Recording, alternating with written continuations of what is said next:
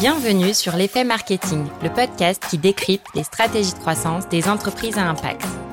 Je m'appelle Léa Guenifet et j'aide les entreprises à impact à maximiser la rentabilité de leur campagne Google Ads.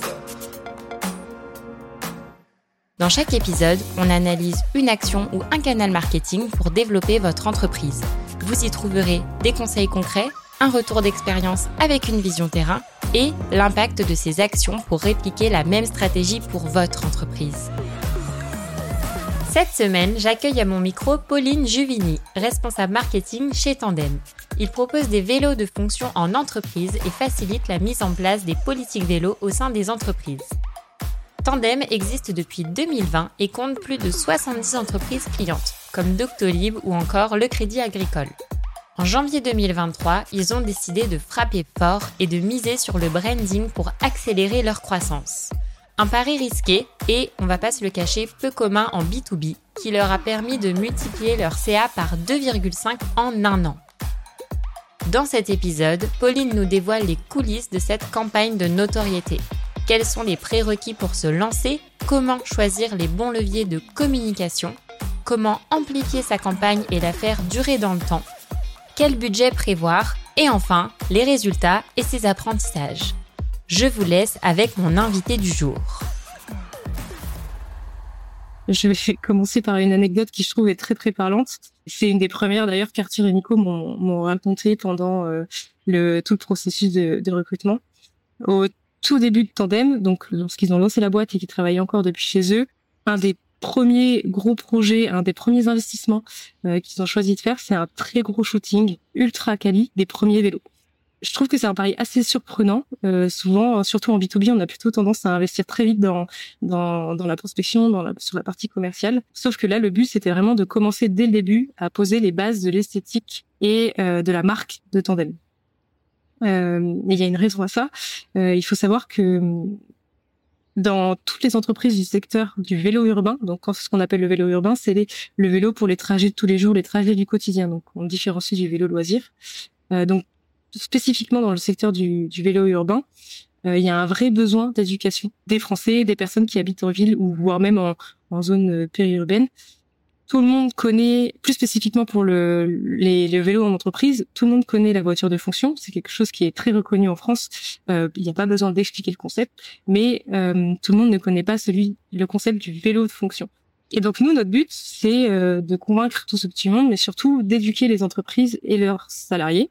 Et quoi de mieux qu'un qu'une belle marque, euh, que qu'une entreprise qui soit attractive, bien marketée, euh, pour marquer les esprits. Donc nous, c'est le pari qu'on a fait. Euh, pour nous, ça passe euh, pour éduquer les gens, pour faire de la pédagogie sur le sujet du vélo et plus particulièrement sur le vélo d'entreprise, le vélo de fonction. Ça passe par une stratégie de contenu qui est hyper bien ficelée, qui est supportée par une marque qu'on a voulu forte et surtout qui soit mémorable. Et le dernier point, toujours sur la notoriété euh, et la marque plus spécifiquement, euh, il y a aussi un gros sujet de différenciation. Euh, le marché des vélos en entreprise est assez rapidement devenu très concurrentiel et il nous fallait un moyen de nous démarquer. Et hum, c'est justement parce que peu de boîtes en B2B finalement investissent sur leur marque dès le début qu'on a choisi de le faire. Ça nous permet de nous démarquer d'abord auprès de nos clients, mais tout autant du côté des fournisseurs de vélos avec lesquels on travaille, qui sont du coup des partenaires de confiance. Euh, nous, on va faire des contenus marquants et esthétiques sur leur vélo. Euh, donc tout de suite, ça met leur marque aussi en avant et, et ça nous permet d'avoir une relation de travail qui est hyper intéressante. Et justement, euh, dans cet état d'esprit-là, vous avez lancé, si je dis pas de bêtises, en janvier 2023, une campagne de notoriété. Donc, on va décortiquer tout au long de cet épisode. Est-ce que pour démarrer, tu pourrais nous faire un petit topo sur le sujet? Euh, du coup, pour remettre un petit peu de contexte, donc moi je suis arrivée fin d'année 2022. Arthur, qui à l'époque chapeautait le marketing, avait déjà lancé pas mal de projets liés à la marque. Il y a eu fin d'année dernière une petite accélération avec on avait déjà à date trois voire quatre shootings de près.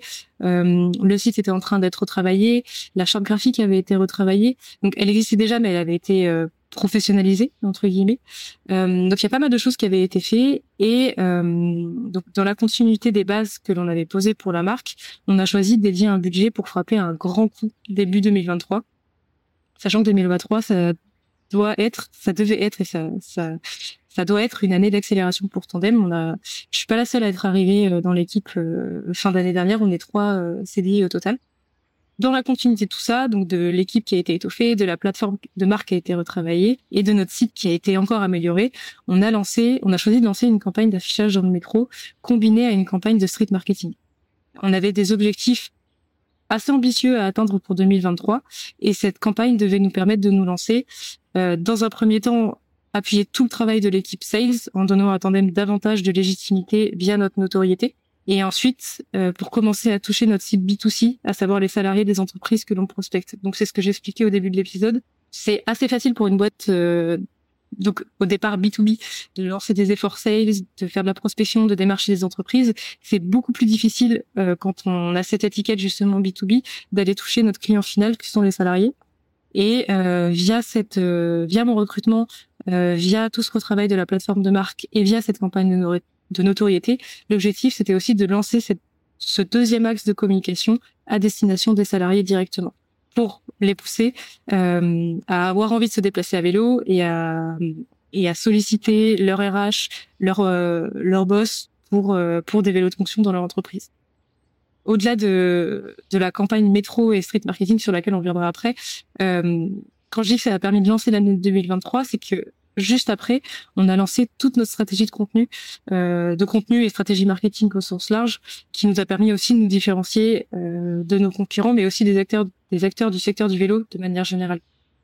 Euh, donc c'était vraiment, on a, on a vraiment euh, projeté cette euh, cette campagne de notoriété, donc d'affichage dans le métro et de street marketing, comme un un moment clé, un virage important pour la stratégie marketing de Tandem. Mm. En fait, il y a trois éléments intéressants, je trouve, dans ce que tu viens de dire. Le premier, c'est déjà que vous aviez de bonnes bases en termes d'image de marque, donc que ce soit euh, la plateforme de marque, le site internet, le shooting. Donc déjà, vous partiez pas de rien, et ça, c'est super important. Après, vous aviez aussi euh, cette, euh, ce double objectif de soutenir les efforts sales sur la cible B2B et en même temps d'aller toucher votre cible B2C, donc B2B2C, qui sont du coup les salariés qui vont utiliser vos vélos. Et à la fin, bah, du coup, comme tu disais, c'est de réussir à inscrire cette campagne de notoriété à un moment clé de votre développement. Et finalement, ça a été un peu euh, le point de départ de la stratégie digitale qui a ensuite pris le relais. C'est ça. C'est un peu comme euh, comme une boîte qui va lancer son produit et ensuite va euh, dériver ce produit sur toute son année avec euh, d'autres différentes gammes. Bah, nous, c'est un peu comme ça qu'on a réfléchi la stratégie de notoriété de Tandem. C'est ok, on on a un budget pour l'année 2023 euh, et euh, on va faire le pari pour nous démarquer de frapper un grand coup, d'aller faire un gros investissement en début d'année et de poursuivre cet investissement sur le reste de l'année en tirant le fil finalement euh, des bases qu'on aura posées à ce moment-là. Et puis c'est super malin parce que ça te permet aussi de maximiser l'impact de ta campagne de notoriété et de la faire finalement durer dans le temps. Et Pauline, est-ce que tu pourrais nous dire un petit peu quelles ont été les différentes étapes pour lancer justement euh, cette campagne de notoriété? Bah, La première, été de déterminer justement les leviers de notoriété qu'on avait envie et qu'on pouvait activer. Euh, donc nous, de notre côté, ça a été campagne métro, donc euh, des, des, grandes affiches dans les stations de métro directement, doublées d'une campagne de street marketing pourquoi on a choisi l'affichage plutôt que qu'une pub télé euh, D'abord parce que le rapport prix versus performance était euh, était meilleur à notre stade sur euh, de l'affichage. En fait, c'est enfin c'est une conviction que nous on pense, c'est que c'est une campagne métro va être le meilleur moyen de faire de la notoriété pour un prix bien inférieur qu'une publicité télé et à notre stade, on pouvait pas se permettre euh, euh, d'avoir une publicité télé. Et je pense pas que c'est euh, ce qui aurait été le plus pertinent pour Tourdel. Et ensuite, il y a aussi le contexte métro. Nous, on a voulu aller chercher nos clients là où ils sont. Il faut savoir qu'on s'adresse majoritairement à des néophytes du vélo, des gens qui n'ont pas l'habitude de faire du vélo, qui se déplacent soit en voiture, soit en transport en commun. Et ça avait du sens pour nous d'essayer de les faire sortir du métro, finalement, en allant les y chercher directement. Euh, l'idée, c'était de leur suggérer une autre façon de faire leur trajet domicile-travail. Euh, pourquoi on a choisi métro et pas, euh, je sais pas, des, des, stations essence? Parce que la majorité de nos clients, à date, euh, enfin au moment de la campagne métro, étaient, étaient parisiens. Et pour éviter d'éparpiller notre budget, on, on a focus notre campagne sur Paris. Et donc, on allait plutôt dans le métro. Et ensuite, on a doublé notre campagne métro d'une campagne street pour la répétition, tout simplement. L'idée, c'était que les gens nous voient une première fois euh, dans le métro en prenant le métro, une deuxième fois en sortant du métro, euh, donc sur leur toujours dans la station mais la station d'arrivée, et ensuite une troisième fois en sortant du métro et en terminant leur euh, trajet à pied directement dans la rue. Je trouve ça super intéressant de comprendre vos différentes réflexions là-dessus. Tu vois déjà de voir que vous avez fait le choix d'un grand format d'affichage, les affiches qui sont présentes directement sur les quais des stations de métro c'est un format qui est quand même euh, impactant et très statutaire. Donc, c'est-à-dire que euh, vous êtes remarquable et on peut difficilement euh, passer à côté de vous. Ce choix aussi de se concentrer uniquement sur Paris et de pas s'éparpiller sur différentes villes. Et enfin, ce que je trouve aussi très cool, c'est de répéter le message avec du street marketing à la sortie du métro. Donc, pour qu'on soit tous au clair là-dessus, d'ailleurs, ouais, le street marketing, du coup, c'est de l'affichage sauvage directement dans les rues. Et du coup, là-dessus, est-ce que tu pourrais nous dire pourquoi est-ce que vous avez fait euh, ce choix-là? Parce que du coup, ça va euh, carrément à l'inverse du format euh, statutaire et traditionnel qu'on a dans le métro finalement. On s'est dit que le street marketing permettait aussi de poser un peu la personnalité de la marque de Tandem. Le métro a ce côté un peu plus classique, j'ai envie de dire un peu plus traditionnel Là où en street marketing, on s'est un peu plus fait plaisir pour le coup, même sur les créas, on a été un peu moins euh. Euh, on s'est dit qu'on était sur de la répétition, donc euh, en théorie, les gens nous voyaient d'abord dans le métro.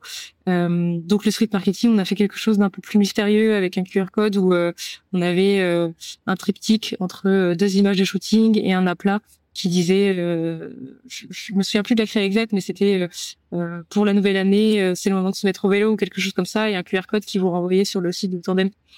Euh, donc il y a aussi cet aspect sur le street marketing euh, qui, qui nous plaisait beaucoup. Donc c'est pour ça qu'on a choisi de, de doubler la campagne métro un peu plus traditionnelle par du street marketing un peu plus, euh, peut-être un peu plus léger, un peu plus punk entre guillemets sur le fond.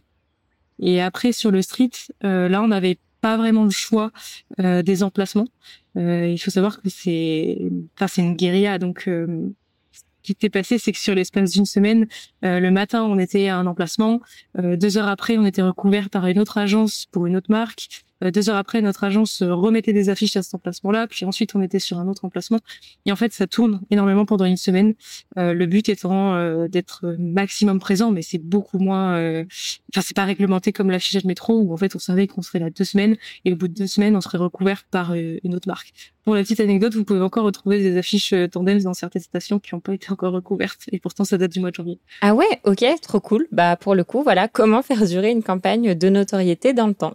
Et donc là, tu vois, euh, on a bien fait le tour donc de cette première étape qui était déjà de choisir euh, les supports de communication qu'on va utiliser pour euh, notre campagne de notoriété. Est-ce que tu pourrais nous dire quelles ont été les étapes d'après? Ensuite, ça a été donc de trouver des prestataires pour créer les affiches, parce que nous, on était, en fait, sur ce sur ce niveau de budget-là, on s'est dit que c'était beaucoup trop important, en tout cas sur la partie métro, et donc, on a cherché une agence créa pour s'occuper du concept et, et de la partie euh, graphisme.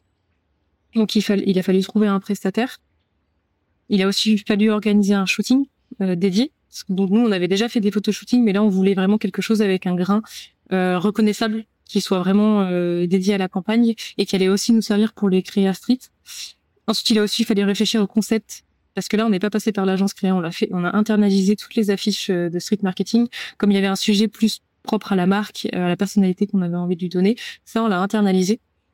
Et l'idée, c'était aussi que euh, les deux types d'affiches se répondent. Euh, on peut pas partir sur quelque chose de complètement différent. Donc ça, ça a été globalement la deuxième étape. Ensuite, il a fallu réfléchir à la diffusion online de la campagne. Donc nous, on a vraiment réfléchi la campagne de notoriété euh, sur la partie euh, métro et street. Par contre, en ligne, on a cherché à la rendre activable, à se dire ok cet investissement il a un objectif de notoriété, mais comment on va pouvoir l'utiliser pour qu'il puisse servir euh, l'acquisition de nouveaux clients, l'acquisition de nouveaux leads. Ça a été un des enjeux les plus importants. Finalement, trouver des prestataires pour créer les affiches, organiser un shooting, c'est de la gestion de projet, on s'accompagne, il y a quelque chose de très créatif, c'est c'est presque la partie la plus sympa. Mais la partie la plus stratégique, celle qui a été la plus importante à notre stade, ça a été vraiment cette partie activation. Parce qu'au stade de développement de Tandem, investir dans une campagne de notoriété seule, c'est assez risqué. Nous, on a voulu l'utiliser à des fins d'acquisition, euh, que ce soit via des contenus pour nos emails de prospection. Donc là, on renvoyait la balle aux sales, mais en leur en leur proposant des façons de réutiliser la campagne métro dans leur message à eux, ou via des campagnes publicitaires online. Donc nous, il a fallu qu'on travaille avec notre prestataire plutôt sur la partie publicitaire. On a décidé de faire du retargeting sur Meta, du display et du SIA.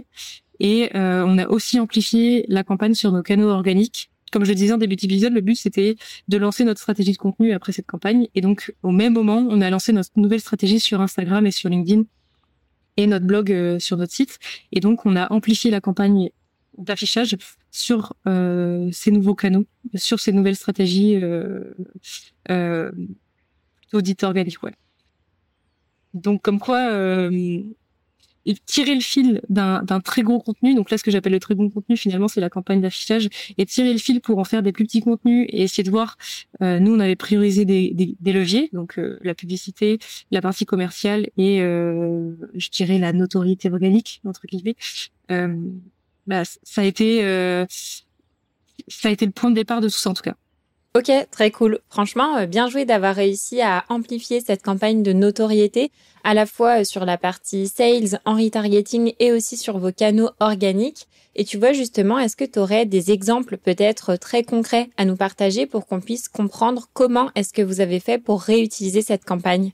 Pour la partie plutôt commerciale, ça a été de dire Tandem est dans le métro. Okay. Euh, donc d'utiliser vraiment une photo euh, à l'iPhone d'une de nos affiches dans le métro depuis le quai d'en face. Ok. Donc le truc le plus euh, le plus basique possible, mais le plus authentique possible aussi finalement. Carrément. Euh, et donc dans dans les emails de prospection, on avait ah peut-être euh, que vous nous avez vu dans le métro, donc ça c'était à destination de, de prospects parisiens.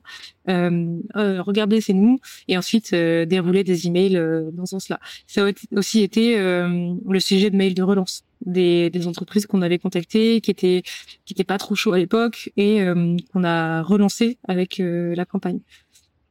Euh, ça, c'est plutôt pour la partie sales, pour la partie publicitaire. Donc, retargeting, on, on avait fait en sorte que tous les, donc déjà sur nos, sur nos affiches, on avait un QR code qui renvoyait vers notre site. On savait très bien qu'il allait très peu être flashé, et dans les faits, c'est ce qui s'est passé. Du coup, tous les visiteurs du site sur les deux semaines de campagne étaient retargetés par des pubs pour dire, hey, vous avez vu, peut-être vous nous avez vu, on était dans le métro cette semaine. Et donc l'idée, c'était de faire de la répétition, mmh. donc soit de retargeter des gens qui nous avaient déjà vus, soit au moins d'en profiter pour retargeter des gens qui étaient venus euh, sur le site euh, sur cette période-là. Donc pour ça, on a réutilisé le, les photos du shooting. Donc on n'a pas réutilisé les créa des affiches en elles-mêmes, mais comme je te le disais tout à l'heure, euh, on a fait un shooting dédié pour qu'il y ait mmh. vraiment un, un, grain, une personnalité propre à la campagne et au, au contenu post-campagne. Euh, et donc on a réutilisé des visuels un peu différents, mais qui étaient sur les mêmes, euh, sur, euh, qui étaient du même shooting pour faire des créas spécifiques. Pareil pour le copywriting, le concept de l'affichage a été un peu réutilisé, retravaillé à peine pour les contenus, pour les contenus publicitaires. Et enfin sur la partie organique, on a fait une vidéo euh, un peu à la sauce tandem parce que finalement c'est un peu la vidéo qui a lancé euh, toute notre stratégie euh, vidéo de manière générale pour Tandem sur l'année. Euh, c'était tout simplement moi qui, moi, mais comme si j'étais pas quelqu'un de Tandem, qui était suivi à l'iPhone par une personne derrière moi. Je descendais les marches du métro, j'arrivais sur le quai, je voyais, euh, j'avais mon petit ticket de métro dans la main, et d'un coup je me tourne, je vois euh, l'affiche Tandem et je me dis mais qu'est-ce que je fais là? J'échire mon ticket métro et je ressors. Tout ça sur un rythme assez assez rapide pour que la vidéo soit très courte. Et elle a cartonné plus sur LinkedIn que sur Instagram. Trop bien. Donc euh, très drôle parce qu'on s'était attendu à l'inverse, mais comme quoi euh, LinkedIn est aussi très ouvert au, au, contenu un peu fun.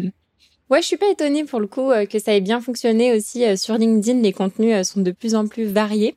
Et sur la campagne d'affichage, je voulais rebondir euh, sur un point euh, très précis qui était euh, le QR code. Tu m'as dit du coup que vous aviez mis un QR code sur vos affiches, mais qu'ils avaient été très peu flashés. Ça, j'ai l'impression que c'est un petit peu le biais qu'ont tous les marketeurs qui se lancent dans des campagnes d'affichage, c'est que on sait qu'il va pas y avoir beaucoup de QR code flashés, mais en même temps, on peut pas s'empêcher de le mettre parce qu'on a envie d'essayer de traquer et de pouvoir mesurer les impacts de cette campagne. Est-ce que tu pourrais nous donner un petit peu ton retour d'expérience là-dessus?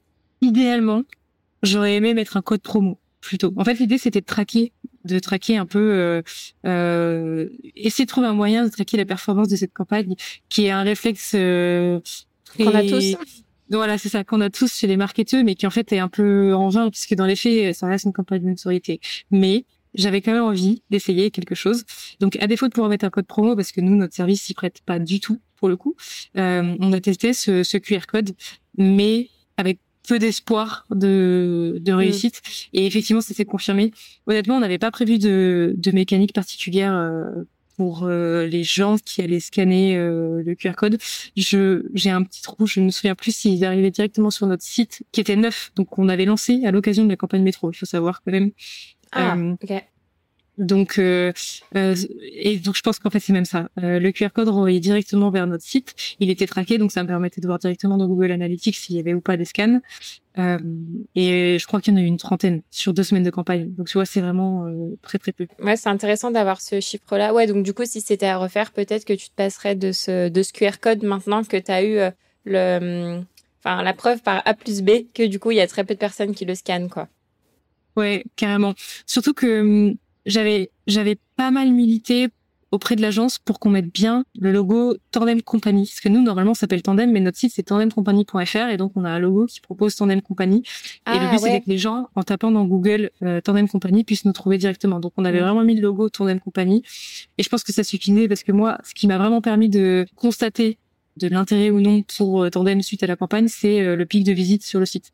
J'ai pas le chiffre exact en tête, mais sur ma petite courbe, sur les six mois qui entre janvier et juin, on voit clairement les deux semaines de campagne sur le nombre de visites mm. euh, journaliers sur le site, sachant, et ça peut être intéressant, je pense, euh, cette info-là, qu'au moment où on a mis en ligne notre nouveau site, on est devenu RGPD friendly. Donc ça veut dire que si les gens n'acceptaient pas les cookies, ils étaient mm. plus traqués par Google Analytics qui n'était pas le cas sur notre précédent site. On n'était pas très euh, très au clair là-dessus. C'est d'ailleurs pour ça qu'on a aussi fait évoluer les choses parce qu'on s'est rendu compte que euh, on n'était pas bon sur le sujet. Et donc du coup, on a perdu énormément de données. Donc malgré toutes ces données perdues, on a quand même constaté une augmentation de visites par rapport au précédent site. Pour le coup, si on, si on devait me demander à date comment je traque la performance d'une campagne de notoriété, ce serait clairement les requêtes euh, marques sur Google, enfin sur les moteurs de recherche de manière générale. Carrément, c'est un super indicateur de voir le nombre de personnes qui ont recherché euh, le nom de ta marque depuis le début de la campagne de notoriété. Et comme tu le disais, de bien penser, je pense que c'est un super conseil pour nos auditeurs si votre marque est pas forcément euh, SEO friendly, de penser à mettre le nom en entier sur la fiche comme vous, vous l'avez fait avec euh, Tandem Compagnie et pas uniquement Tandem pour être sûr de pas passer à côté de personnes qui essayent de vous chercher sur Google mais qui vous trouvent pas. Et Pauline, est-ce que tu pourrais nous dire combien ça coûte ou euh, tu vois une fourchette de budget pour créer une campagne de notoriété euh, de cette ampleur-là? Yes. Euh, alors, du coup, je précise juste que campagne de notoriété ne veut pas dire systématiquement affichage métro. Il y a énormément, de façons différentes de faire de la notoriété. Euh, du coup, selon les canaux qui sont visés, ça peut aller de 5000 euros pour euh, une vidéo sur un petit média un peu mainstream sur Instagram, donc un brut en version euh, un peu plus petit. ça, ça peut monter à 20 000 euros pour du street marketing dans des endroits stratégiques et hyper concurrentiels à Paris, mais ce sera moins cher dans une ville comme Lyon ou, ou Bordeaux, par exemple. Concernant l'affichage, des ce qu'on appelle des culs de bus, donc les derrière des bus ou de l'affichage sur une piste cyclable ou de l'affichage sur un un arrêt de bus pardon ou euh, dans le métro aura clairement pas le même budget euh, donc euh, ça va de 40 à 100 000 euros et je pense que ça peut même monter au-delà de 100 000 euros modulo la période modulo ce qui a été négocié en fait il y a c'est un peu ce que je trouve difficile dans l'achat média quel qu'il soit c'est que il y a énormément de variables mmh. qui font que le prix peut, peut aller du kit au double en fonction de l'entreprise qui, qui cherche à, à y aller. Donc c'est assez compliqué à déterminer. Pour moi, ce qui, est important, peu importe le budget qu'on a, même si c'est un petit budget de 5-10 000 euros, c'est de surtout pas l'éperpiller. C'est de pas se dire, OK, euh, j'ai 5 000 euros, je vais plutôt aller sur cinq leviers différents à 1000 euros. Non, vous avez 5 000 euros, vous mettez vos 5 000 euros dans un levier en particulier qui va vous permettre d'avoir un maximum de visibilité. Et là, pour Tandem, ça s'est vérifié. Honnêtement, je pense que personne s'attendait à ce que Tandem, à ce stade de développement, investisse dans cette campagne métro. Ça a été un pari hyper osé. Mm. Euh, et moi, la première, avant d'arriver chez Tandem, quand Arthur m'a dit, OK, début d'année, campagne métro, j'étais hyper surprise. Ouais. Et au final, on s'est lancé à fond. Et comme je te disais, on a surtout essayé de capitaliser en, en donnant beaucoup plus de visibilité à la campagne en elle-même sur d'autres canaux ça a été un très bon pari. En tout cas, là, maintenant, j'ai suffisamment de recul. On est au, on est au mois de, donc cet épisode va sortir au mois de novembre. Euh, on a suffisamment de recul pour se dire, ok, ça a fonctionné, on a bien fait de le faire pour des pour des raisons de notoriété, pour des raisons de performance. Et justement, est-ce que tu aurais quelques résultats à nous partager pour euh, nous montrer justement euh, ce que ça veut dire une campagne qui a bien fonctionné euh, chez Tandem? Le premier résultat, c'est que sur à la fin d'année, on aura fait 2,5 fois plus de chiffre d'affaires qu'en 2022. Énorme. Donc c'est pas uniquement la campagne, évidemment. Euh, comme je disais, on est trois à être arrivés dans l'équipe sur les trois différentes équipes. Euh, on a fait un travail énorme pour euh, faire suivre cette campagne métro, euh, faire suivre notre notoriété, euh, donc que ce soit sur notre plateforme de marque, que ce soit sur notre stratégie de contenu, que ce soit sur les efforts sales, mais en tout cas, tout ça a participé à, à cette croissance en, en, 2023. Donc on a atteint nos objectifs et on est hyper content. C'est pour ça que je disais qu'aujourd'hui on a le recul nécessaire pour se dire ok cette campagne métro, elle a été pertinente pour nous. Je dis pas qu'elle serait pour toutes les entreprises, en tout cas pour nous elle l'a été. Euh, si je parle plus spécifiquement euh, pour la campagne, parce que je sais que que il y a des, des vrais marketeurs qui nous écoutent, euh, sur les deux semaines de campagne, on a eu trois fois plus de demandes en que sur les semaines euh, précédentes, en tout cas. Euh, et ça, c'est énorme parce qu'on s'y attendait pas particulièrement. Encore une fois, on était dans un objectif de notoriété.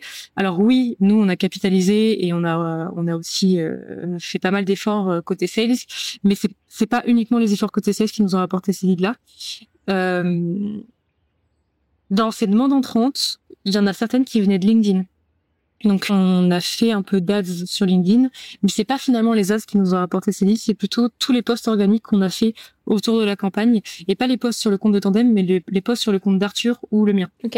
Euh, il faut savoir qu'avec Arthur, on a tous les deux une stratégie de personal branding, mais qui sert à Tandem.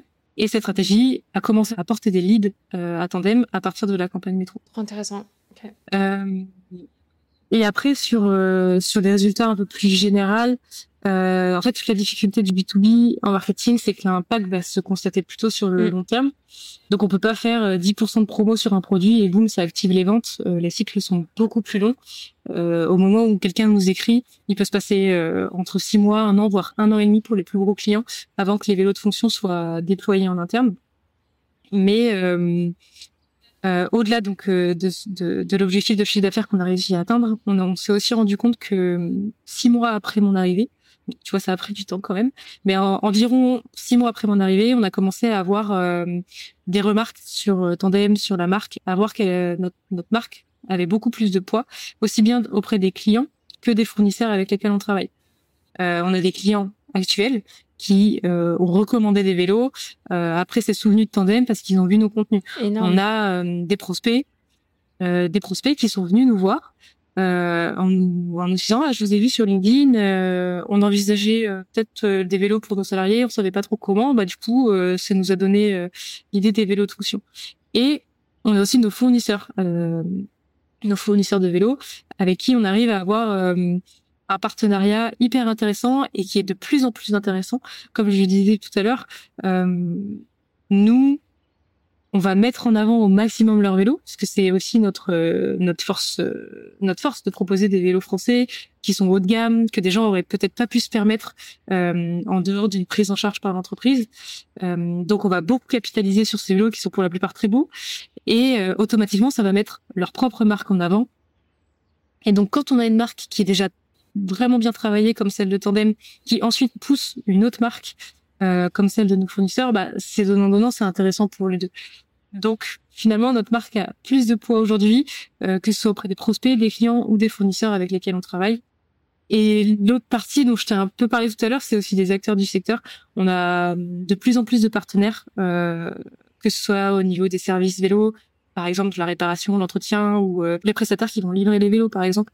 On arrive à avoir un peu plus de notoriété auprès de, de ces acteurs-là, et c'est aussi hyper intéressant pour nous parce que ça veut dire que Tandem devient top of mind dans de tous les côtés en tout cas sur le vélo de fonction.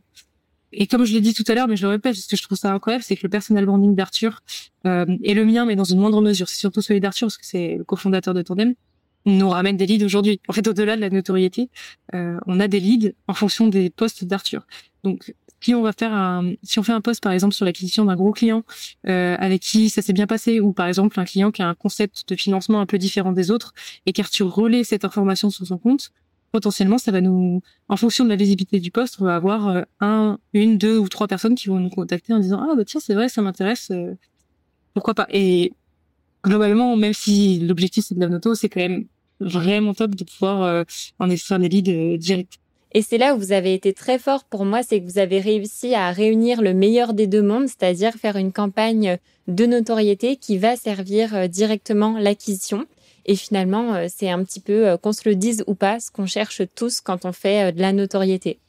Et ça me fait penser au tout premier épisode que j'avais enregistré avec Marie-Pierre, la cofondatrice de Wigo Greener, où on parlait de plateformes de marque et de branding, et eux aussi avaient euh, travaillé sur cette notoriété euh, au début euh, de leur marque.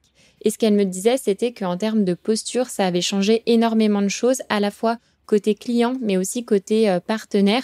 On sent que bah, finalement, tu vois, tu, tu level up, tu passes à un niveau supérieur. Et du coup, ça, c'est aussi super intéressant. Et j'imagine qu'en B2B, l'impact de cette posture peut être encore plus fort. Ouais, je te rejoins complètement. C'est exactement ça. C'est d'un côté, on reste une entreprise et on a besoin de faire des business. D'un autre côté, nous, notre parti pris, c'est que euh, cette posture, j'aime bien que tu parles de posture parce que je trouve que c'est exactement ça. Mm. Euh, tout, ce travail sur la notoriété va nous va permettre de légitimer finalement euh, Tandem et ce qu'on fait. Mm, tout à fait. Et quels sont les trois conseils que tu pourrais donner à nos auditeurs qui souhaitent lancer une campagne de notoriété? Euh, du coup, si je devais un peu synthétiser tout ce qu'on a dit pendant l'épisode, euh, premier conseil, ce serait donc de, de, penser autant au relais de la campagne qu'à la campagne en elle-même. Mm. Euh, là, en l'occurrence, la vidéo sur la campagne métro a permis d'amplifier énormément euh, la campagne métro en elle-même et la campagne d'affichage sur des canaux différents qui nous donnaient beaucoup de visibilité. Donc, je pense à LinkedIn principalement. Euh, mais aussi euh, aussi euh, Instagram, aussi euh, les, les mails de prospection, etc. C'est bien d'avoir un message, c'est bien d'avoir un bon contenu, mais si personne ne le voit, ça sert strictement à rien. alors sur une campagne métro, on savait que des gens allaient le voir, mais je pense que la répétition a du bon. Le deuxième conseil, et je l'ai beaucoup dit, mais je le redis parce que je pense que c'est vraiment primordial, c'est de choisir un seul levier et d'y aller à fond, au risque de se planter, mais pour avoir des learnings ultra précis sur ce qui fonctionne ou pas. Je pense par exemple euh, au RP. Il y a beaucoup de gens qui abandonnent les RP au bout de trois mois en disant que ça marche pas. Sauf qu'on le, sait, pour euh, que ça fonctionne, euh, faut, au moins travailler de six mois, un an, voire deux ans c'est c'est RP pour pour espérer avoir des retombées. Et ça, ça fonctionne avec tout. Si on avait fait un peu de street dans deux trois rues à Paris, bah potentiellement on se serait pas rendu compte si ça allait fonctionner ou pas. On aurait dit bah en fait ça fonctionne pas, mais personne n'a vu donc difficile à dire.